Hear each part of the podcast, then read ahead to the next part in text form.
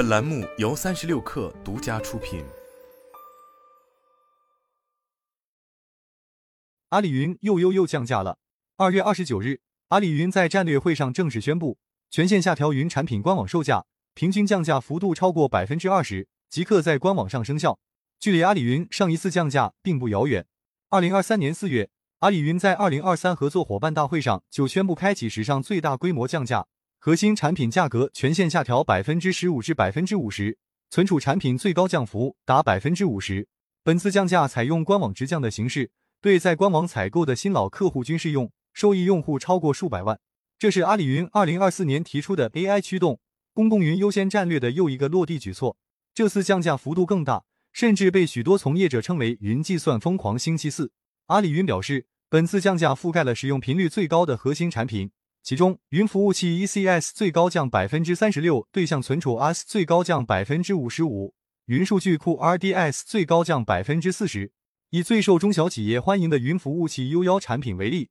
购买二 C 四 G 配置的五年版需要七百六十八元每年，降价后仅需四百八十五元每年，降价百分之三十六。而对象存储 S 标准存储本地冗余从零 twelve MB 每月降至零 zero nine MB 每月，降幅达百分之二十五。在数据库方面，以 RDSMYSQL 基础系列为例，购买幺 C 二 G 通用型配置的五年版需要九百三十六元每年，降价后仅需五百六十二元每年，降价百分之四十。阿里云也汇总了所有降价的品类，从下图可以看出，降价有涉及一百多款产品，五百多个产品规格。覆盖计算、存储、数据库等所有核心产品。降价的大背景在于近年来云计算行业增速放缓，各家厂商都需要博取新增量。据 IDC 中国公有云服务市场二零二三上半年跟踪报告，二零二三年上半年中国公有云服务整体市场规模为一百九十点一亿美元。从 IaaS 加 PaaS 市场来看，二零二三上半年同比增长百分之十五点九，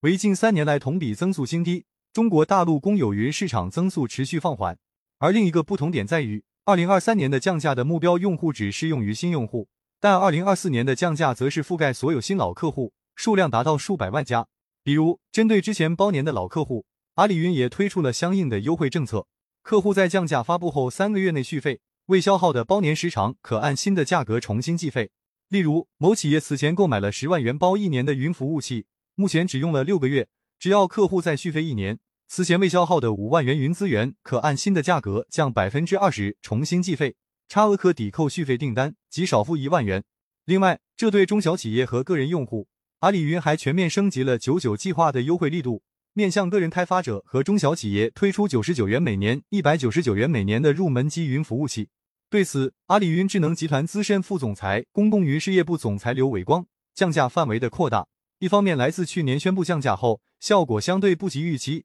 因此，这次降价扩大了客户的覆盖范围，以期覆盖更多用户，尤其是中小企业。另一方面，云计算技术的不断成熟，也会让云厂商的规模效应不断扩大。无论是亚马逊、微软、Azure 还是阿里云，从成立以来都经历过多轮降价，规模扩大会倒推倒逼整个供应链技术不断的提升和进步。其实，今天中国很多企业都没有云计算，没有用公共云，或者没有享受到公共云带来的真正价值，或者把云当成服务器资源用。基于这样的考虑，阿里云不仅是扩大规模效应、释放红利，也是希望通过降价加速更多企业上云。刘伟光表示，云厂商们为争夺新增长曲线，仍在使出浑身解数。除了阿里云外，包括腾讯云等厂商，从二零二三年开始也开始了降价策略。这也是因为大模型在二零二四年快速走向落地，大模型的加持有可能改变公共云同质化竞争的格局。各家从模型层到 AI 应用乃至生态。都能够提供差异化服务。